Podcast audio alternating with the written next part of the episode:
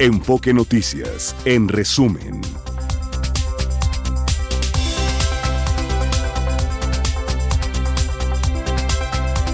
Ay, qué rápido se fue esta hora. Ya son las 2 con 4 minutos y tenemos 22 grados eh, al poniente de la capital de la República Mexicana. ¿Tienes ya ahí a la mano el meteorológico, Gastón, por favor, si eres tan amable? No solo qué esperamos para mañana, en general, ¿cómo pinta el fin de semana? El fin de semana, pues Adriana, para este viernes 26 de enero continúa la presencia del Frente Frío número 30, que se encuentra estacionado en el noroeste del territorio nacional y que al combinarse con su propia masa de aire polar, la corriente en chorro subtropical y con el ingreso de humedad del Océano Pacífico, del Golfo de México y del Mar Caribe, van a provocar fuertes vientos en el Golfo de California y tolvaneras bastante violentas en la península de Baja California, Chihuahua, Coahuila y Sonora además de chubascos en toda la península de Yucatán, en Chiapas, Veracruz, Tamaulipas y Nuevo León. De igual forma, el Frente Frío 30 va a mantener el clima frío todo el fin de semana, con temperaturas de hasta menos 10 grados en las zonas altas de Sonora, Chihuahua y Durango, y de hasta menos 5 grados con heladas en las sierras de Baja California, Coahuila, Estado de México y Zacatecas. Y en general va a estar bastante frío en el territorio nacional, pero por el contrario, se espera mucho calor, con temperaturas de 45 grados Adriana en Campeche, en Guerrero, en Oaxaca, en Michoacán y en la península de Yucatán, y de hasta 40 grados en las costas de Nayarit, en todo Colima y en las costas de Jalisco. Para la Ciudad de México hoy tenemos un día bastante, bastante soleado. Se espera que lleguemos hasta los 25 grados. Como tú lo mencionaste ahorita aquí al poniente de la Ciudad de México, tenemos 22 grados. Y no, no va a llover, no va a llover ni hoy, ni mañana, ni el domingo, ni el lunes. Bueno, pinta que para hasta el miércoles hay una esperanza de que llueva. Pero el clima el domingo. Soleado, con 25, 26 grados la máxima y una mínima de 8 en las mañanas. Mm.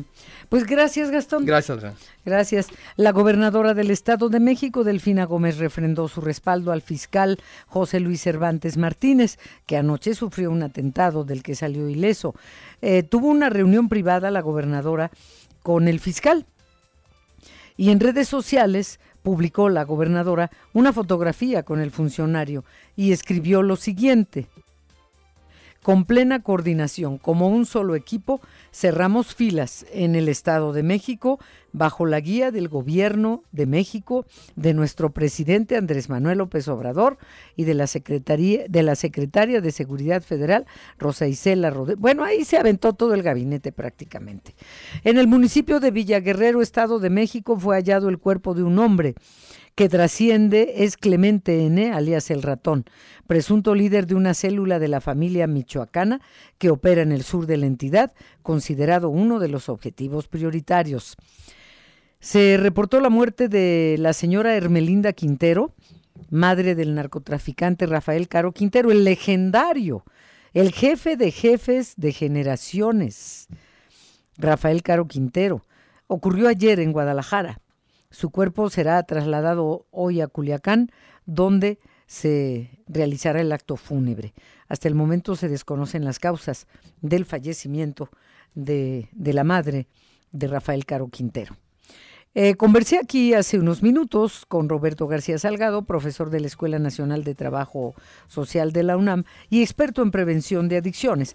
Advirtió que no funcionará la propuesta del presidente López Obrador de prohibir en la Constitución el consumo de drogas sintéticas, porque dijo, todo lo que se prohíbe se transgrede. Y es cierto, pero bueno, eh, Aquí vamos a escuchar algo de lo que nos dijo y la entrevista completa está en la página de enfoquenoticias.com.mx por la experiencia que ya tenemos desde junio de 1971 con la declaración de la guerra contra las drogas que hace Nixon y que abre todo este panorama prohibitivo en el mundo, que esa estrategia no ha funcionado. Que llevar a cabo reformas constitucionales prohibitivas lo que hace simplemente es que a todo a todo espacio de prohibición se genera un espacio de transgresión. Todo lo que se prohíbe se transgrede. Me parece que el presidente está haciendo una declaración que sabe lo controversial que esta que esta contiene, pero que en términos de efectos positivos no va a tener ninguno. Es decir, prohibir y hacerlo incluso con este matiz constitucional, lo único que hace es levantar pues, una serie de polémicas de orden político.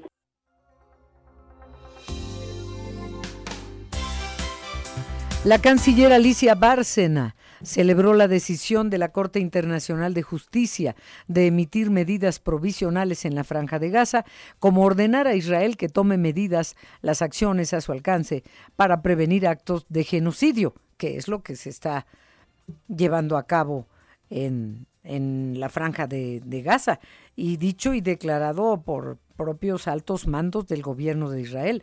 Hay que acabar con ellos. Esto, a esto se le llama genocidio. E, eso no justifica, por supuesto que no, totalmente reprobable lo que detonó todo esto. El sistema de transporte colectivo Metro dio a conocer que a partir del lunes 29 estará a disposición de los usuarios un boleto conmemorativo de edición especial. Ya mejor que no saquen boleto, no, no. Pues que es el último tiraje que estará a la venta en taquillas.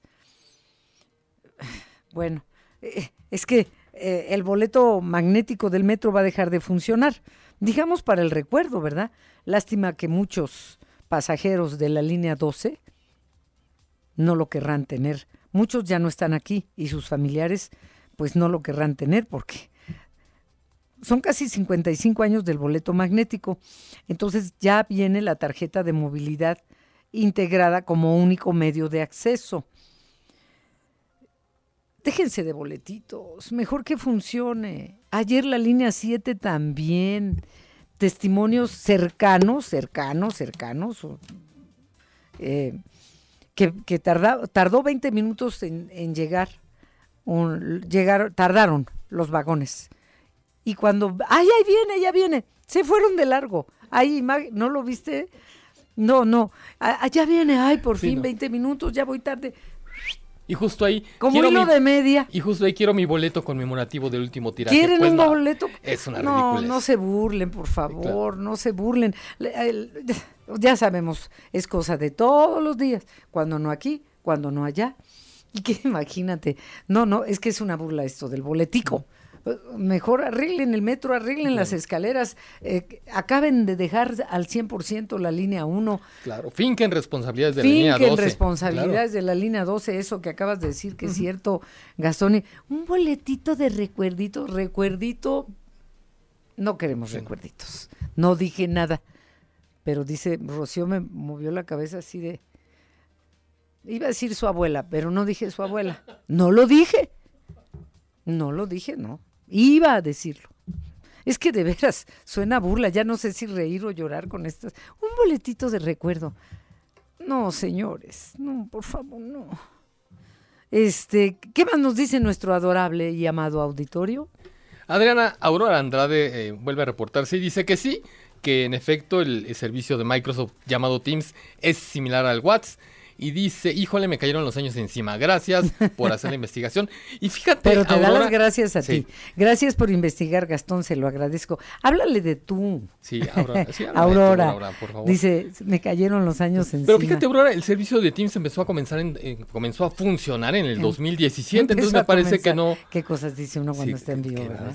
no podemos decir corte. Sí, y soy muy bruto para soy muy pleonásmico para hablar. Tú no, todos los que estamos. Pero comenzó a funcionar esto del Teams, eh, Microsoft Teams en 2017, Aurora, entonces no, no tiene, no tiene tanto, ¿no? Pues serán siete mm. años, entonces no, no, no Pero qué curioso, no teníamos conocimiento. No, no, Bueno, tampoco somos unos chiquillos. Sí, y tampoco somos unos expertos en informática, pero de, alguna manera me parece que a lo mejor no tuvo tanto revuelo ni tanto éxito, por lo menos aquí en México, Aurora. Pero no, no, no, no estás grande, es, Eres una usuaria particular de Teams, nada más. Mira tú qué cariñoso andas hoy, viernes. Este, eh, vamos a una pausa. Vamos a una pausa porque hay más para compartir con ustedes. Boletos para Suspenso. Es un espectáculo en el Teatro de la Ciudad, pero todavía no marquen, por favor. Y también tenemos pendiente otra entrevista. ¿Qué pasó con ese reparto de las candidaturas entre líderes partidistas? Eh, hay, un, hay una lupa legislativa y su director es Juan Ortiz y con él vamos a platicar qué jaloneos se traen. Es siempre, pero y ese chapulineo que quien estaba en el PAN se, este, se fue a Morena pero regresa al PAN. no, no, no. Es lo que se está viviendo en el Congreso. Hay quienes se quieren reelegir, etcétera. Eh, cómo se van definiendo estas candidaturas de los que se despeinan y de los que no se despeinan. Vamos a esta pausa y regresamos con eso. Josefina Claudio Herrera también con la buena noticia y los deportes, una gran agenda de fin de semana.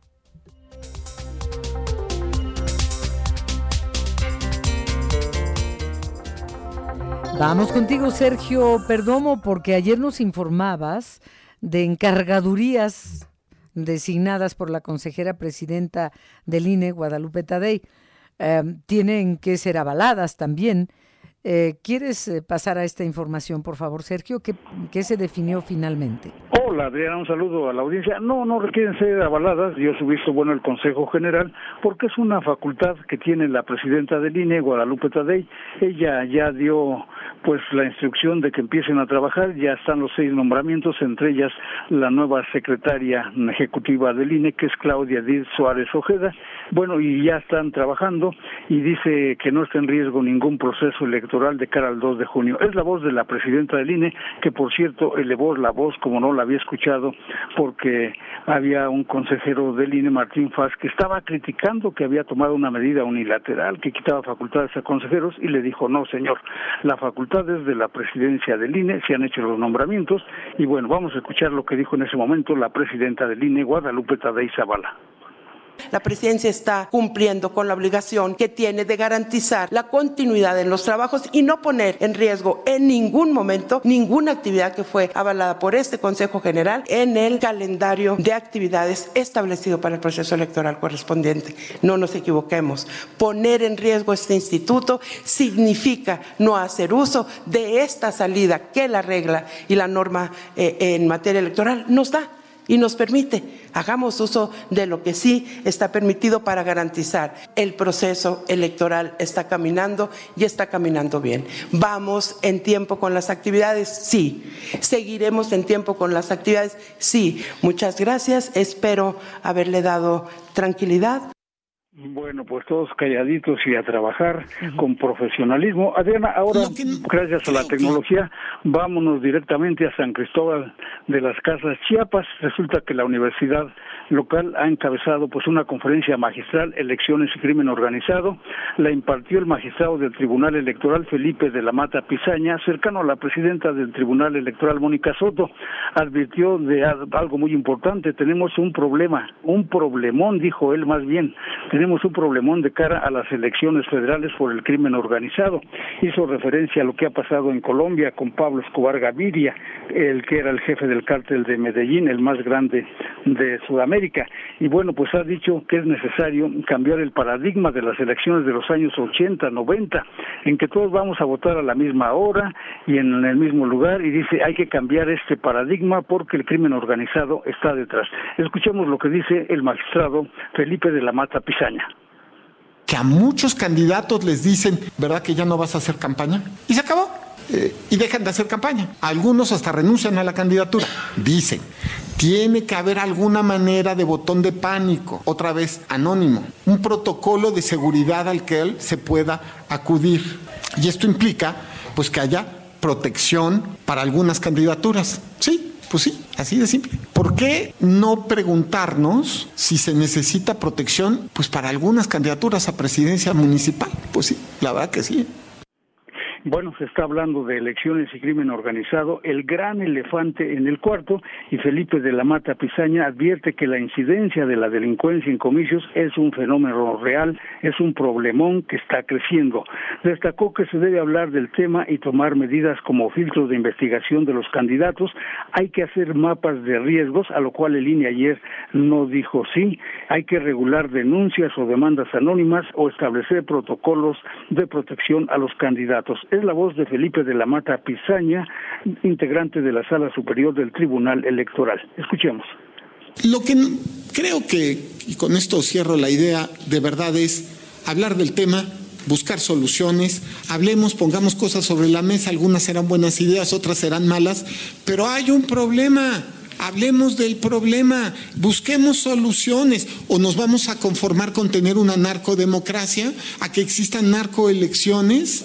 No, lo que tenemos que buscar es qué podemos hacer las personas de bien para solucionar este tema. Y creo que el problema es muy amplio. no solo es penal, no solo es criminal, también es electoral, es de gobierno, en fin, ¿no? Es lo que yo podría decir. Bueno, pues es la voz que surgió en la Universidad Autónoma de Chiapas, en San Cristóbal de las Casas, en el campus de esta universidad. ¿Es cuánto, Adriana? Muchas gracias, Sergio Perdomo. Buenas tardes. Buenas tardes.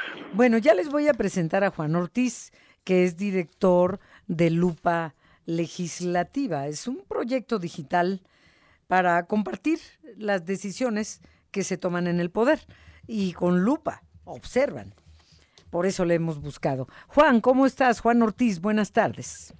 Hola, muy buenas tardes. Muchas gracias por la invitación. ¿Cómo están? Bien, gracias. Con ganas de escucharte de esta repartición que se tenía la expectativa de que eh, se abriera a la ciudadanía, pero pues no, los dirigentes ellos mismos se sirven con la cuchara grande. A ver, ¿cómo, cómo ves el panorama, nombres y apellidos, lo que tengas presente ahora? Claro, mira, esto de las listas que se difundieron, eh, digamos, todavía no son oficialmente publicadas, ¿no? Estas fueron difundidas porque de cierta manera hay una molestia entre militantes y pusieron a conocer estos nombres y, y pues lo que más llama la atención de estas listas es que ya lo dijiste tú, no están abiertas a la, a la ciudadanía, ¿no? Porque viniendo un proceso en el que, digamos, abrieron la puerta a la sociedad civil para definir a quién es hoy su aspirante presidencial, Xochitl Gálvez, pero este proceso ya no se le dio continuidad y se ve reflejado en listas en las que solamente vemos a puras figuras políticas que ya tienen años en ese ámbito y no estamos viendo ni a sociedad civil, academia, no vemos, por ejemplo, se hubiera, hubiera estado muy bien que se hubiera abierto una puerta para más buscadoras, ¿no? Puede ser un ejemplo, pero no vemos nada, nada de eso. Lo que estamos viendo es que, en primero, lo, las plazas número uno de cada del PRD, PAN, PRI, está para sus dirigentes, ¿no? Mato Cortés, Jesús Zambrano, Alito Moreno, mm. por ejemplo. Sí, y, y, y, qué más? Porque, bueno, estás poniendo un ejemplo de este lado, pero eh, en cuanto a Morena, Movimiento Ciudadano, eh, ¿qué nos puedes decir? Claro, mira, de Morena todavía no tenemos noticias recientes. No han dicho quién sean las principales figuras que están ahí, pero sí sabemos que ellos van a hacer por este método. Uno, se lo van a dar a, a los integrantes que, digamos, no fueron elegidos para ser candidatos en las encuestas a nivel federal y local. Por ejemplo, vamos a ver ahí a Marcelo Ebrard para hacer para estar en el, Senado, tal vez veamos a Ana Augusto en la Cámara de Diputados, pero también han definido que muchos de estos lugares van a estar a través del método de tómbola, o sea, literalmente una tómbola, van a meter nombres que ya definieron sus órganos locales, los van a elegir por ese método. En cuanto a Movimiento Ciudadano, tampoco hemos estado investigando, no hay ninguna noticia reciente.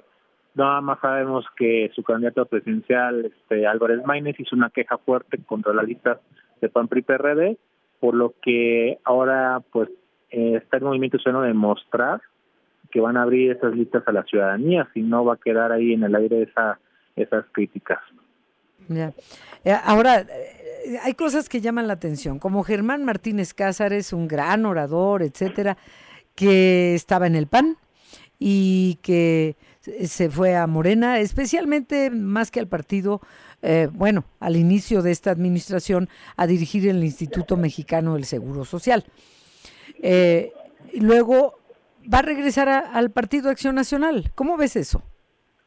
Sí, claro, digo, llama mucho la atención porque Germán Martínez dijo adiós a una a una trayectoria de 30 años en el PAN, incluso fue presidente del instituto político y se pasó a Morena, fue este titular del, del IMSS, luego creó este llamado Grupo Plural, que digamos reunió senadores que salieron de sus grupos parlamentarios y ahora va a regresar al PAN, pero digamos que ese es como más vinculado a, a Xochitl ¿no? Porque es parte, digamos, de su grupo de de campaña como lo es está con ella.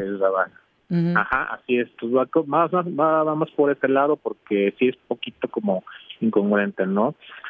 También digo, otras sorpresas que, que hay, por ejemplo, Mario Fabio Beltrones, ah. que su regreso, o sea, después de que había renunciado a la dirigencia del PRI tras, tras malos resultados Mm. en las intermedias en 2015, renuncia, se sale de la política, aunque su hija está hasta ahorita como senadora, Sí, sí. pero ahora va a regresar Diana se llama. ¿no?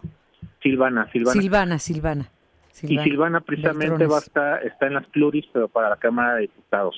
Sí, sí, desde el- y algunos también pretenden reelegirse, esos de todos los partidos. ¿En qué porcentaje ves la intención de reelección para que cuántas vacantes vayan a quedar? Mira, eh, están arriba del 80%, de la, por ejemplo, en la Cámara de Diputados, 70% arriba arribita en el Senado, pero casi siempre eso, bueno, no casi siempre es la segunda vez que va a ser, porque la primera sí también fueron porcentajes más altos, solamente que después viene el proceso de depuración, porque de entrada ellos ponen su manifestación porque se los pide, se los pide el INE, que manifiesten su intención, pues digamos es como tener un pie mientras están buscando otra otro cargo. Entonces estos, estos porcentajes van a poder pueden bajar porque así sucedió la primera vez hace tres años. Entonces nada más estar atentos ahí cómo se dan lo, la- las definiciones para que se eh, realizan. La verdad es que hablando de este tema, por ejemplo, también me causa mucha sorpresa no ver a figuras como Beatriz Paderes, que no está en ningún lado, ninguna de las listas, además también se pega del PAN, tampoco está y que fue presidente del PAN. Es, digamos que son de las grandes ausencias en estas listas, listas filtradas. Sí, sí, sí, tienes razón. Todavía falta, pues vamos, ¿tienes alguna fecha eh, conocida de, de la tómbola en Morena? Mira, todavía no no han dicho fechas, pero tienen un límite todos los partidos. Tienen del 15 al 22 de febrero para ya inscribir formalmente todas sus candidaturas, todas, todas, desde la presidencia hasta alcaldes y regidores. Tienen el 15 al 22, entonces ya tienen que estar definiendo eso, Mm, pues claro. ya casi, porque ya no tienen tiempo porque de ahí el INE va a tener que evaluar y decir estas candidaturas si cumplen con los requisitos, tienen que checar el tema de las acciones afirmativas, esperemos que no metan ahí sorpresas como ocurrió hace tres y seis años de que, por ejemplo, Mm. eh, el PAN metió un aspirante como cuota pues, eh, espacio para personas indígenas y también tener una persona indígena. Entonces eso tiene que estar checando el INE del, 20 del 22 a, antes de que termine el mes. Sí. Pues Juan Ortiz, director de Lupa Legislativa, muchas gracias y buenas tardes. No, muchas gracias por la invitación. Hasta luego. Al contrario, gracias. Son las 2 de la tarde con 30 minutos y vamos a hacer una pausa. La temperatura acá al poniente de la Ciudad de México subió un grado. Estamos a 23 grados centígrados. Vamos a la pausa.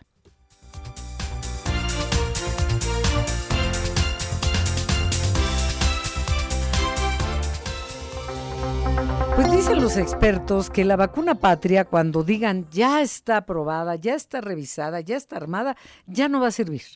Dicen los expertos.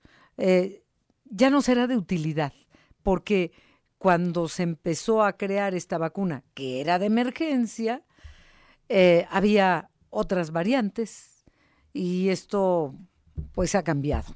Pero quiero decirles que el Comité de Moléculas eh, de la mm, COFEPRIS eh, tiene un anuncio sobre esta vacuna de emergencia, pero era emergencia hace tres años, y Natalia Estrada nos tiene la información. Adelante, Natalia. ¿Qué tal, Adriana? Un saludo para ti y el auditorio de Enfoque de Noticias. Pues el Comité de Moléculas Nuevas de la COFEPRIS avaló la seguridad y eficacia de la vacuna patria contra el COVID-19 en personas mayores de 18 años. Durante la reunión explicaron que la vacuna presentada por la empresa Avimex es segura y los eventos adversos son mínimos en su uso.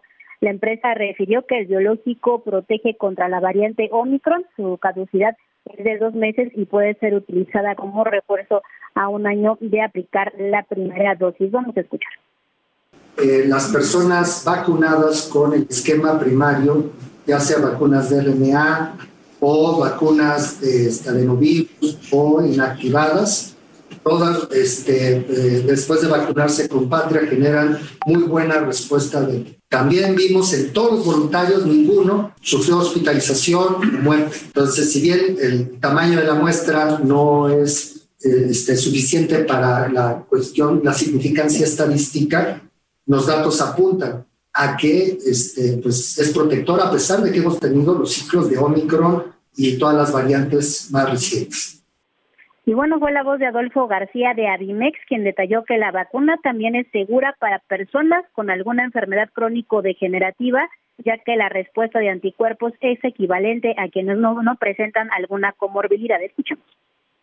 Eh, y eh, el análisis, como ya se mencionó, es fantástico de ver que la respuesta de anticuerpos y de células T es equivalente eh, a, las personas sin comorbilidades, lo cual nos, nos hace este, muy felices de, que pues, pueda ayudar a la población en estas condiciones en México. Y bueno, los expertos de la empresa que desarrolló la vacuna explicaron que comparado a la vacuna AstraZeneca, Patria no tiene menos anticuerpos neutralizantes de la enfermedad. Cabe señalar, Adrián Auditorio, que la dosis de AstraZeneca pues no obtuvo una opinión favorable de, por parte de este Comité de Moléculas Nuevas, pues no presentó información actualizada sobre eficacia y la inmunicidad. Adriana, la información que les tengo. Muchísimas gracias y buenas tardes, Natalia. Buenas tardes. Pues es el comité de moléculas que da la opinión favorable a esta vacuna. Yo les dije, los expertos eh, dicen que ya no va a servir, pero eh, quiero darles nombres y apellidos de científicos que em, fueron entrevistados en todos los medios de comunicación. Por supuesto, aquí en Enfoque no fue la excepción, porque buscamos siempre en Enfoque Noticias tener a invitados de primerísimo nivel en cuanto a sus conocimientos, porque es para ustedes la información. Entonces, por ejemplo, la doctora Lorian Jiménez Fibi, ¿se acuerdan? Eh, ella dice que, que, no puede servir porque es de primera generación, que no tiene ningún sentido, que en algunos países ya se dejó de producir este tipo de vacunas. Y también el, infectólogo Alejandro Macías, a quien tuvimos infinidad de veces, dijo que la vacuna patria en la pandemia de COVID-19 ya no o sea, hecha para la pandemia del 2019, ya no tendrá utilidad. Dice, no va a servir de mucho. Mm, él, él dijo, no va a servir de mucho. Porque sí, ya mutó, mutó el virus. Es como cuando nos digan, por ejemplo, ya produjo un barril de petróleo la refinería Dos Bocas y van, van a decir las próximas generaciones, ah, petróleo, ¿qué era el petróleo?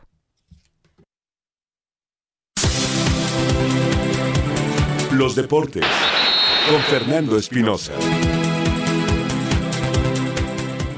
Fernando Espinosa, vas tú, por favor. Muchas gracias, Adriana. Gracias a ti, a los amigos de Enfoque Noticias. Eh, el caso de Novak Djokovic, ¿se esperaba usted que perdiera contra Yannick Sinner? Pues no, la verdad es que no. Hoy queríamos, pretendíamos que eh, Novak Djokovic fuera finalista del Abierto de Australia, pero, pero así es el deporte. Mire, de entrada, pues ya le dieron un golpe fuerte para llegar al 25, grande. Yannick Sinner es nueva generación, eso también hay que reconocerlo, es un italiano, es la mejor raqueta de Italia y Yannick Sinner está en la antesala de levantar el título eh, se va a la final entonces del abierto de Australia y se queda a un ladito Novak Djokovic. Nadie le va a quitar por ahora el número uno, nadie. Pero eh, hay datos aquí muy, muy interesantes porque además se combina con Dani Medvedev que eh, le gana a Alexander Zverev, no ha podido llegar nunca Zverev a una final de grande, y se mete entonces el ruso frente al italiano, Medvedev frente a Yannick Sinner. ¿Tiene interés la final? Claro, porque son, son chavos, porque es nueva generación, insisto, del tenis. Pero mire, le voy a dar eh, un dato. Es la primera vez desde el 2005 en que la final de, del Abierto de Australia en Melbourne no tiene a ningún integrante del Big Three. Llámese Novak, Novak Djokovic, Nadal o Roger Federer. Desde el 2005. Dicen, ay, pero entonces va a estar eh, un poquito desangelada. No, la verdad es que no, insisto, son las nuevas raquetas y hay que seguirlos. Estos son los que van a suplir al Three que ya le he comentado. Eh, bueno, también le quitan la posibilidad a, Novak de tener un año dorado porque quiere ir a los Juegos Olímpicos y tenía el chance de ganar los cuatro Grand Slam, pero ya perdió esta primera posibilidad. Eh, el, año dorado, pues es ganando, o el Grand Slam dorado es ganando Olímpicos y Grand Slam, los cuatro, lo cual solamente ha conseguido Steffi Graf. Ahora, ganando eh, cuatro grandes en un mismo año, solamente Rod Laver, eh, el australiano, y me tengo que ir muchas décadas atrás. En las damas vamos a tener la final que es hoy noche, empezando la madrugada, entre la China Sheng y Zabalenka. Es una buena final, aquí saldrá el título de las mujeres. Decirles, eh, por otra parte, que Hoy tenemos la actividad del fútbol mexicano en su fecha número 3. Arranca Puebla frente a Toluca y Tijuana frente a Chivas Rayadas de Guadalajara. Mañana a las 8 de la noche es eh, la presentación de Chicharito en el estadio de las Chivas. Eh. Mire, yo, yo le voy al Guadalajara, pero de pronto no entiendo muchas condiciones. A ver, te traes a un jugador multimillonario que sí lo vas a tener, quién sabe cuánto tiempo en el fútbol, porque aparte el Chicharo ya es más frágil. A ver, te llega un veinteañero y sea bienvenido, pero un treintón de salida, pues ya no es lo mismo. Entonces, eh, lo vas a contratar por un tema publicidad. ¿Sabe cuándo podría debutar el Chicharito Hernández? Le estoy hablando que vamos a empezar la jornada 3. ¿Sabe cuándo podría debutar? En la jornada 12 o 13. ¿Sabe cuántas jornadas tiene un torneo? 17. ¿Sirve? ¿Sirve mucho? Pues sí, van a estar jalando mucha lana. ¿Es el tema Chivas? o el tema futbolístico que ya la sociedad del Guadalajara exige. Entonces, jornada 12 contra América podría ser en el estadio de Chivas. O jornada 13 contra Monterrey. Ojalá y de verdad que llegue como un torbellino y digan, ah, no, en las 5 ya está debutando, ¿no? Pero, pero bueno, pues así se las gastan de pronto. El que sí puede llegar a Cruz Azul es eh, eh, finalmente, o están haciendo todavía las negociaciones para que tenga Cruz Azul chance chance de traer a Jorge Sánchez. Decirles que en la NFL tenemos el fin de semana fantástico, los eh, eh, Cuervos contra los Jefes por el título de la Americana, San Francisco 49ers frente a los Leones de Detroit por el título de la Nacional. Detroit hace 32 años que no va a un juego de título de conferencia y sabe que Detroit es una de las cuatro franquicias que jamás ha llegado al Super Tazón y estamos hablando de una de las franquicias que tiene más de 100 años. O sea, ya, ya llovió. Eh, en fin, vamos a ver qué es lo que pasa este fin de semana, pero hoy tendremos, o el domingo conoceremos a los dos invitados al Super Tazón el primer domingo de febrero. Adriana, los deportes, muchas gracias. Muchísimas gracias a ti, Fernando Espinosa. Hasta el lunes y buenas tardes. Hasta el lunes, buenas tardes y que tengan gran fin de semana. Igualmente, gracias. Eh, vamos a una pausa, 2.44, tiempo del centro de México.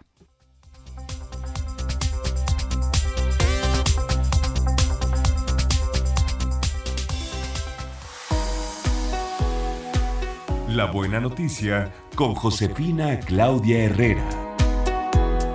Josefina, tienes que cerrar con broche de oro en la semana. Bueno, por Dios. Por favor. Aquí estamos con muchísimo gusto, Adriana. Oye, esta semana he hablado de varias empresas, de cómo han incorporado cosas interesantes. Hablábamos el, el lunes de las mujeres en Bimbo, en fin, de varias cosas. Fíjate que me encontré por ahí que la inteligencia artificial será la tendencia para recursos humanos en 2024. Pude conversar, de hecho, con Andrés Gómez, él es el CEO de Book en México y claro, me comentó sobre un eh, eh, estudio que realizaron con varios eh, directores de empresas y los encuestaron sobre todo para saber cuáles son las dificultades, las dificultades a los que se enfrentan y esta es la tendencia para este año. Mira. Una de las tendencias para este año va a ser la incorporación de la inteligencia artificial dentro de las áreas de recursos humanos. Y efectivamente nuestro approach y lo que estamos desarrollando en Book es incorporar mucha inteligencia artificial a través de ChatGPT que le va a permitir a las personas dentro de estas áreas no ser suplidas, porque hoy día la tecnología y el desarrollo de la inteligencia artificial no permite todavía el reemplazo. Lo que sí permite la inteligencia artificial es el desarrollo de tareas puntuales. Y justamente es la pregunta exacta, ¿será que nos van a reemplazar a los seres humanos las máquinas? No, es una herramienta. Mira, así lo dice Andrés Gómez. Es necesario, es indispensable la adopción de tecnología, porque la tecnología viene a hacer labores muy operativas, muy mecánicas, procedimentales, que lo que están haciendo es drenando el tiempo valioso, que es el recurso escaso por excelencia, de todas las personas que están en la área de recursos humanos. Y al final de cuentas, nuestra recomendación es que ese tiempo que les va a sobrar, vayan y piensen estrategias para mejorar el clima de la empresa. Y mira, no hay excusa para aprender. hoy no hay excusa y básicamente el reemplazo va a venir no de la inteligencia artificial, va a venir de las personas que sepan utilizar inteligencia artificial y aprovecharla, van a reemplazar a aquellas que no sepan. Entonces, mm, la invitación es a que todos se pongan al día con, con este tipo de tecnología. Así es que hay que ponernos al día, Adriana, sobre todo en materia de las cosas que pues vienen con la inteligencia artificial, el chat GPT y todas estas cosas que nos facilitan el trabajo en el día a día. Sí, claro. Sí, sí, no, no hay que rezagarse. No, no, no, no, no, no, porque eso vendrá en un mejor bienestar eh, de nuestro no le tengamos de trabajo. No hay que tenerle miedo. Bueno, sobre todo los adultitos, porque los niños, ¿cuál miedo le van a tener? Y además tendremos empresas más felices, ¿no? Que eso es importante. Claro. Tendremos tiempo para otras cosas, para la integración en equipo. En fin, la entrevista completa te la presento, en, está en Enfoque Noticias, así es que ahí se da cita. Muchas gracias, Josefina. Hasta el lunes. Adiós, hasta el lunes. Sí, cerraste con broche de oro. Bueno, gracias. Oigan, eh, ayer eh, se dio a conocer la noticia en la tarde de, de un avión con matrícula mexicana que fue derribado por la Fuerza Armada Nacional Bolivariana de Venezuela. Que y las imágenes han circulado en todo el mundo. En México no se diga. Dice la Fuerza Armada Nacional Bolivariana de Venezuela que destruyeron ese avión porque lo utilizaban para el narcotráfico y además que ingresó de forma ilegal procedente de México.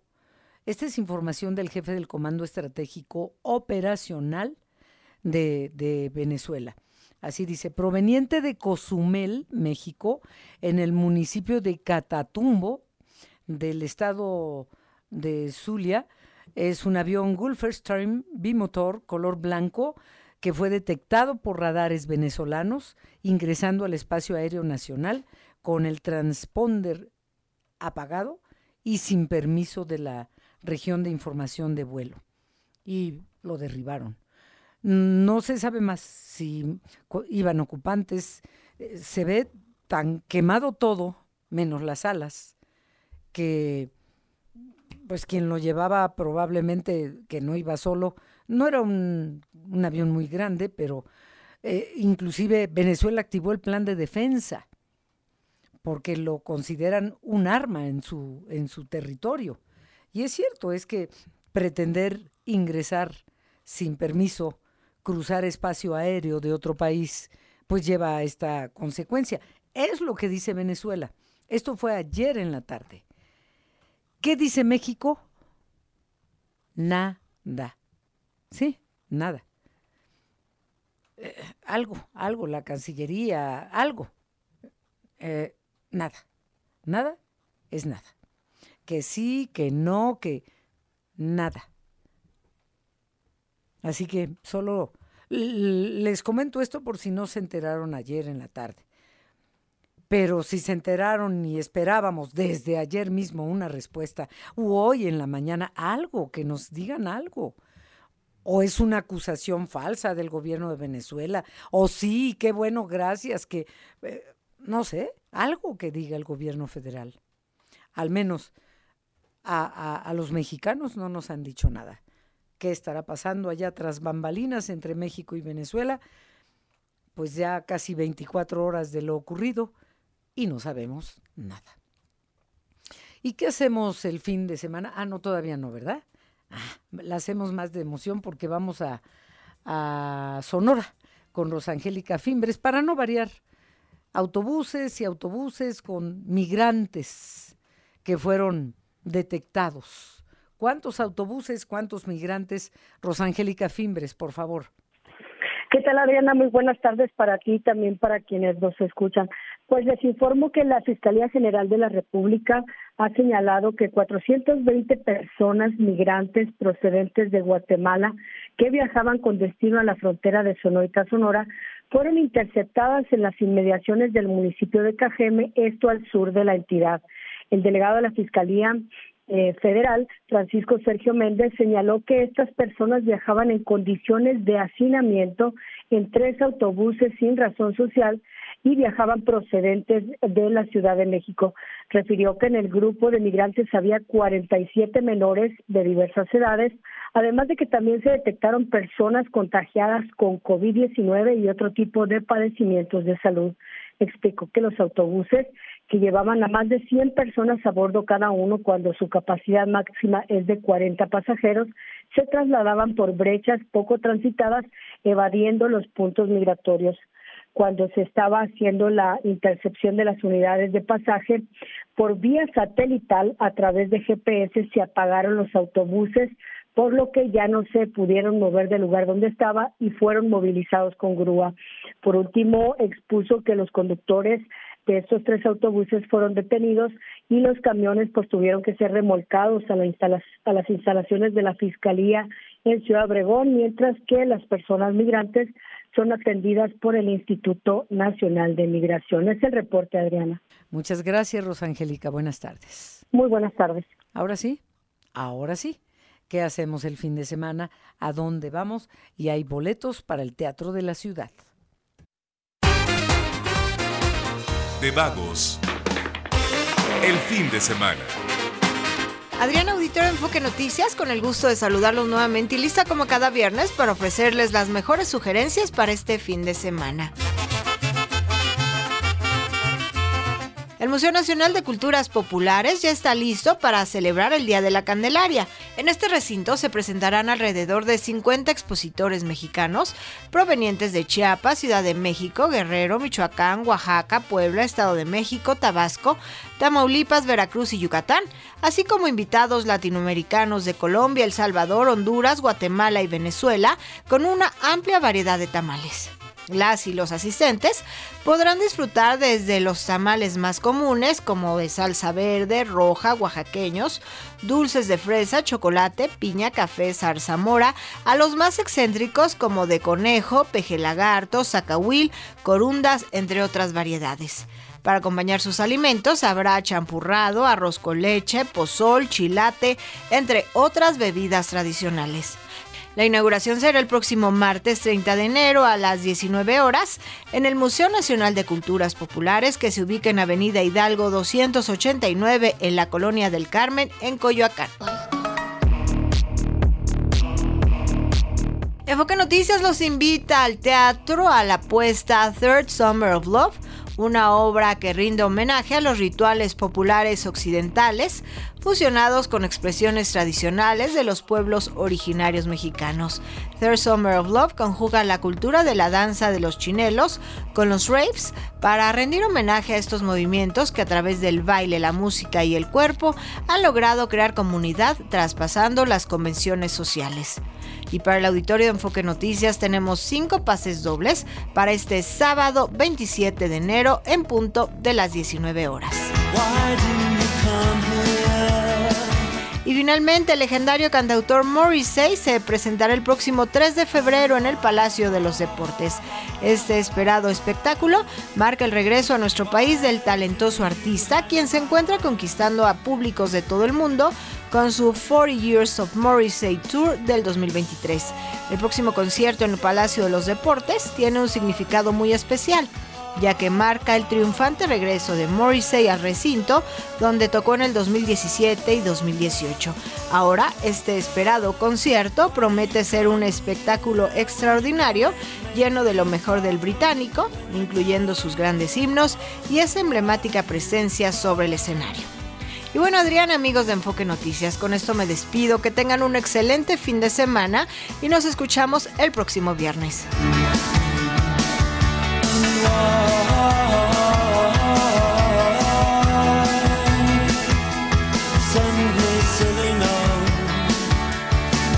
Les tengo una noticia de ultimísima hora ya para despedirnos.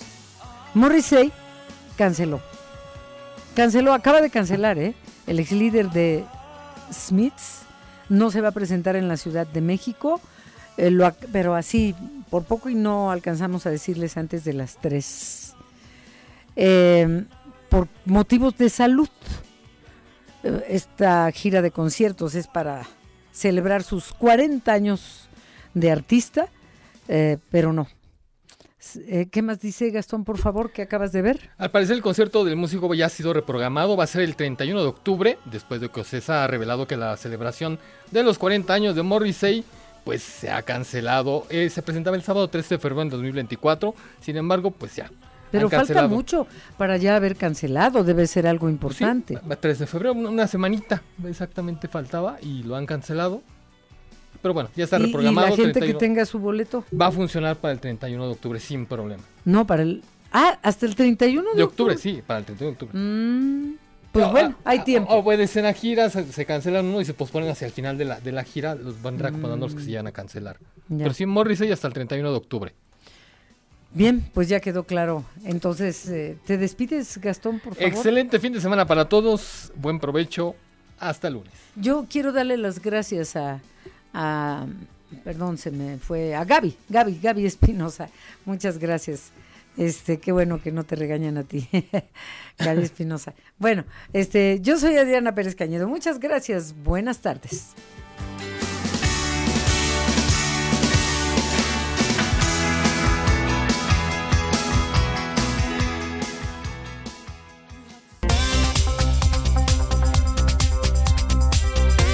NRM Comunicaciones presentó Enfoque Noticias con Adriana Pérez Cañedo. Claridad en información.